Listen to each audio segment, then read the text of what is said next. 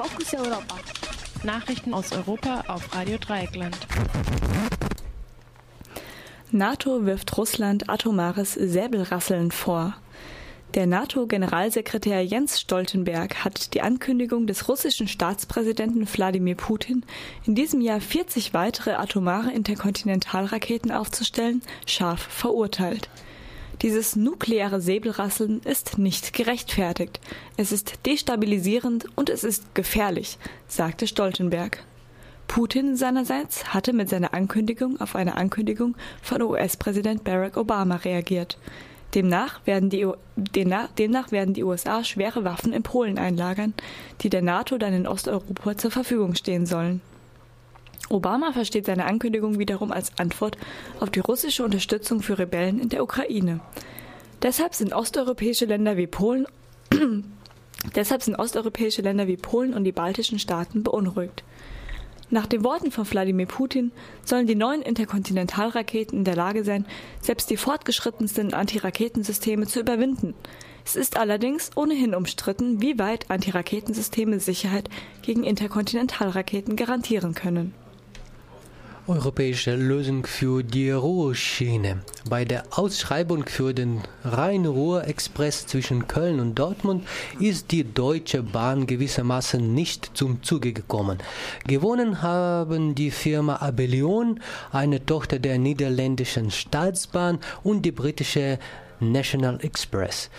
Der neue Rhein-Ruhr-Express soll die völlig überlastete Strecke Köln-Dortmund nun in 15 Minuten Takt bedienen. Dazu kommen einige Nebenstrecken. Von Seiten der Deutschen Bahn hieß es, Höhere Personalkosten hätten den Ausschlag gegeben. Von Seiten der Bahn wurde der mögliche Verlust von 750 Arbeitsplätzen als politisches Argument vorgebracht. Die neuen Betreiber winken dagegen mit Neuanstellungen. Keine Einigung bei Flüchtlingsquoten. Ein Treffen der Innenminister der EU in Luxemburg hat keine Einigung gebracht. Mit einer Quotenregelung sollen Flüchtlinge innerhalb der Europäischen Union gerechter auf die einzelnen Länder aufgeteilt werden. Insbesondere Ungarn sperrt sich gegen die Aufnahme von Flüchtlingen. Aber auch England, Irland und Dänemark wollen eine Sonderregelung. In der Vergangenheit hat auch Frankreich geblockt. Der deutsche Innenminister Thomas de Maizière sprach nach dem Treffen trotzdem von einer Annäherung. Eine Quotenregelung würde wahrscheinlich auch weniger Flüchtlinge für Deutschland bedeuten. Die Organisation Pro Asyl hat dagegen eine Quotenregelung grundsätzlich kritisiert. Für die Integration der Flüchtlinge sei es besser, wenn sie ihr künftiges Aufenthaltsland selbst wählen könnten, meint Pro Asyl.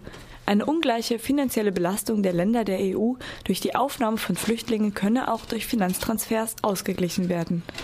Das entsprechende Interview ist auf der Website von Radio Dreieckland unter dem 19. Mai diesen Jahres abzuhören. Süleyman Demirel gestorben. Mit 90 Jahren ist der türkische Politiker Süleyman Demirel heute am früheren Mittwochsmorgen in Ankara verstorben. Demirel war insgesamt zwölf Jahre Regierungschef und sieben Jahre Staatspräsident der Türkei. Zweimal 1971 und 1980 vertrieben ihn putschende Militärs aus dem Amt. Von der Linken wurde Demirel als Herdenführer Salü oder Suleiman der Prächtige verspottet. In Sachen Humor kamen seine Gegner Demirel jedoch nie hinterher. Er war bekannt für seine amüsanten Bemerkungen, wie zum Beispiel, wenn ich meinen Hut hinsetze, dann wird der auch gewählt. Dafür, darauf zog Demirel auffallend seinen Hut schwenkend und dabei grinsende durchs Land. Von einer US-Delegation gedrängt, den Mohnanbau zu verbieten, der insbesondere in Demirels Wahlkreis Isparta blühte, antwortete Demirel. Die Türkei produzierte 120 Tonnen Opium im Jahr. Das reicht für eure Jugend ja nicht einmal für eine Woche. Zitat Ende. Als Wahlkämpfer erfolgreich scheiterte Demirel immer wieder am Militär, dessen Einfluss er vergeblich versuchte zu beschränken. Das waren die Fokus Europa Nachrichten von heute, 17. Juni 2015.